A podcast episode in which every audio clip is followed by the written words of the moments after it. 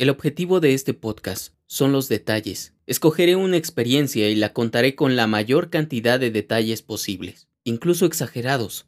Aún no empiezo y esto ya me dio miedo. Ahondar en detalles no es lo mío. Tengo ese problema de obviarlo todo.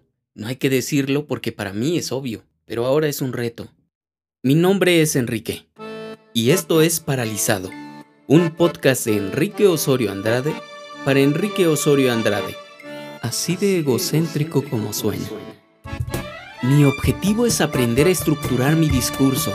Quiero ver cuánto puedo mejorar a la hora de expresar lo que siento, pienso y observo. Es mi forma de entrenar, superar los bloqueos y esa mala costumbre de ser perfeccionista. Además me divierte mucho.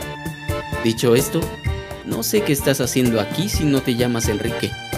No importa, eres bienvenido o bienvenida.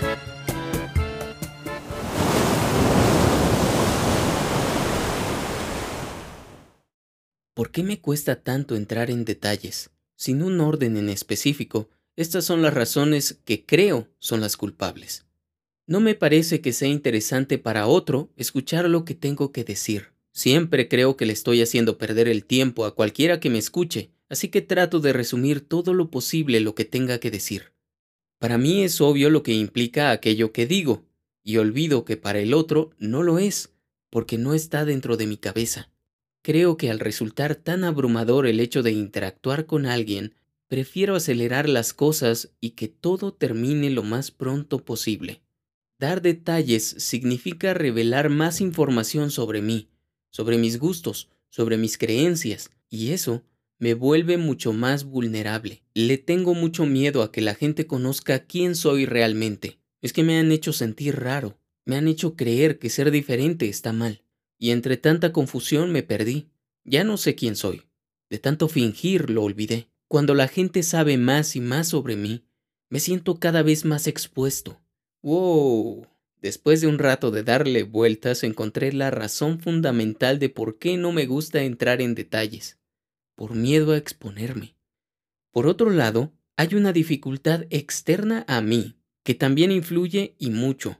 Nick Dubin dice, con respecto a la interacción social, las citas son como un juego, y desafortunadamente muchos de nosotros no entendemos intuitivamente las reglas de este juego. Esto me parece muy importante, porque mi experiencia a la hora de comunicarme con otros ha sido muy complicada.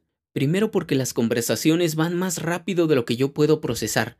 Segundo, porque mis comentarios, los que se me ocurren y no logro compartir, suelen ser muy sinceros, pragmáticos y resolutivos, lo que es visto como algo inadecuado, ya que en el mundo de los neurotípicos abundan los protocolos absurdos, las pérdidas de tiempo, charlas banales, mensajes ocultos y redundancia, lo que quiere decir que para mí los detalles son eso, es darle vueltas al asunto, es irse por las ramas, una pérdida de tiempo. Pero de nuevo, creo que hay contextos en donde puedo exigir que el entorno se adapte a mí y negarme a adaptarme, y otros en los que estaría bien tener las herramientas para yo adaptarme.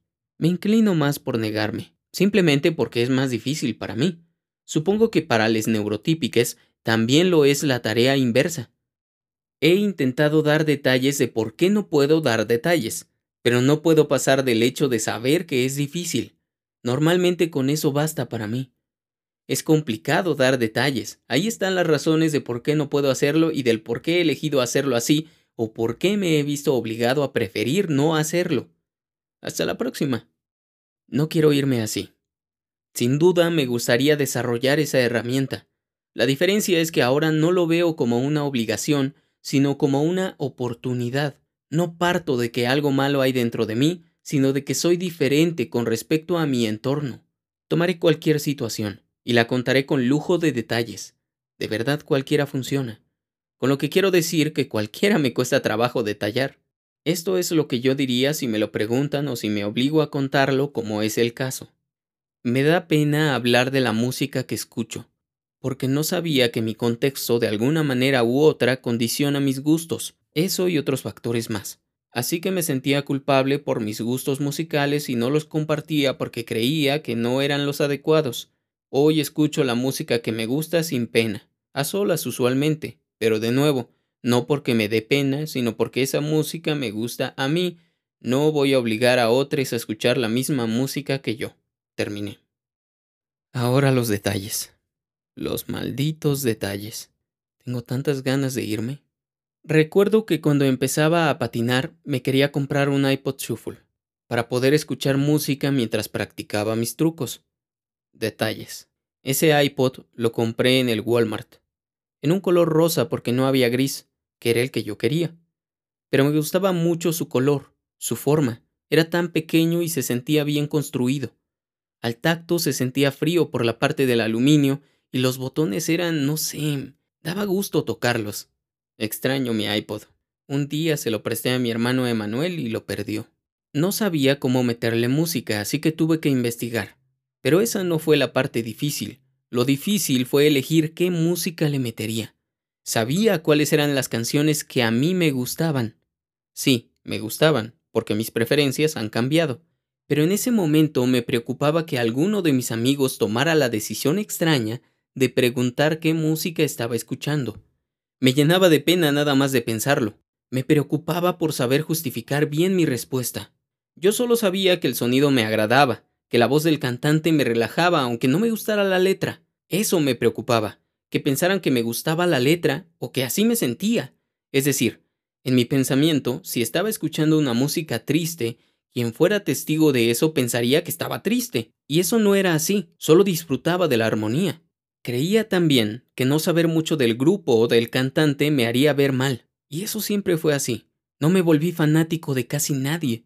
Mis gustos musicales iban más por el lado del sonido, del cómo sonaban, en realidad siempre me provocaba un cortocircuito las letras de las canciones. Eso es obvio por mi dificultad en el campo simbólico y la literalidad de las palabras, así que me refugié en la música instrumental, aunque siempre volvía a la voz. Hay voces que me agradan mucho y aunque no comparto lo que están diciendo, sí el cómo lo están diciendo. Me sentía mal por no haber escuchado a Queen desde pequeño, por no saber canciones de los Beatles, por ignorar la existencia de muchas de las bandas alternativas. Mis referencias provenían de mis padres, de la música que mis padres escuchaban, y recuerdo bien sentir un gran rechazo por todo lo que ellos escuchaban, aunque en lo muy profundo esa música resonaba en mí. Ahora entiendo el por qué. Me despertaban con esa música. Escucharla me transporta a momentos en los que conviví con ellos, momentos muy importantes, así que ahora no lo rechazo. Lo escucho de vez en cuando y no me da pena. Si alguien se atreviera a preguntar qué es lo que estoy escuchando, sabría bien cómo justificar mi respuesta.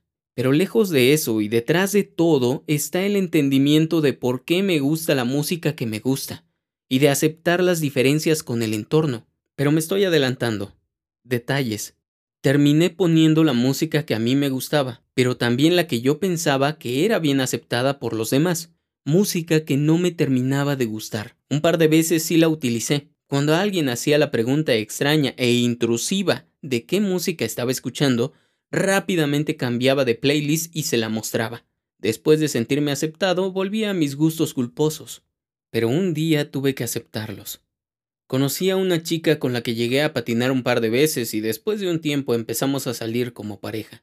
Me sentía tan seguro con ella que un día olvidé levantar mi domo de seguridad y terminó escuchando mis canciones. Las llamo mías, sí, aunque yo no las haya ideado ni producido. Son mías, no pregunten. Las escuchó y un cosquilleo recorrió mi cuerpo. Ella pasaba una canción y otra y otra, no las escuchaba. Supongo que porque no eran de su agrado. Y está bien, ahora lo entiendo, pero yo me sentí muy atacado, me sentí muy mal por mis gustos. Y es que no los entendía, y menos entendía que necesitaba sentirme aceptado, y por eso me forzaba a escuchar la música que no me gustaba. Esa chica y yo terminamos. No podía estar con alguien que no compartiera mis gustos. No sé, solo terminamos. No creo que haya sido por la música. Aunque puede ser. Siendo sinceros, aún me cuesta compartir mis gustos con las personas. Para prueba, lo anterior. En todo momento me mantuve seguro. No mencioné ninguno de mis gustos musicales. No lo tengo claro todavía y ya me cansé de dar detalles. Pero la buena noticia es que ahora escucho la música que a mí me gusta, ya no la que hará que yo le agrade a otros. Además, normalmente tomo una canción y la repito una y otra vez, hasta que me encuentro con otra y la repito y la repito y la repito. O por el contrario, escucho música aleatoria. Siempre me gusta descubrir música nueva, aunque no toda me termina gustando. Una que otra pasa por el proceso de desgaste y la repito y la repito y la repito. En la mayoría de ocasiones escucho música instrumental, para poder escuchar de fondo y leer o escribir. Hay un estilo de música o género, no lo tengo claro. Me gusta mucho. Se llama Banda de Viento. La conocí porque en el pueblo de mi papá, siempre que hay fiesta, llevan esa música. Hay trompetas, un trombón, bombo y platillo. Fue la banda sonora de mi infancia. La he escuchado mucho recientemente. Me reconcilié con ella. No toda me gusta, obviamente. Hay algunas que me fascinan, otras que suenan mal para mi gusto. De hecho, ya puse un pedacito de una en un episodio anterior. Espero que no me demanden por copyright. Me gusta por su sonido chistoso, así lo llamo yo. Creo que también es por el ritmo. Ese sonido profundo combinado con el sonido brillante de la trompeta y los platillos, no sé, me gusta. Además siento que da pie a unos pasos de baile muy claros de entender. No sé, me gusta. Por otro lado, repetir patrones musicales es una forma de regularme. Es mi steaming. Es muy común que me encuentre silbando la tonada de alguna canción que escuché. A veces es inconsciente y me descubro silbando una canción que no recuerdo de dónde escuché, así que eso también influye en mis gustos musicales, creo.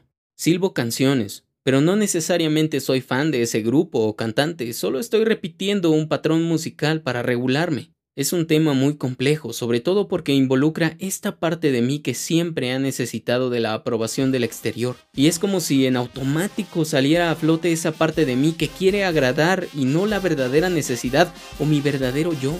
Esa parte está sepultada y desenterrarla no es fácil. Quiere salir, pero está muy en lo profundo, oculta, temerosa de salir y que le hagan daño.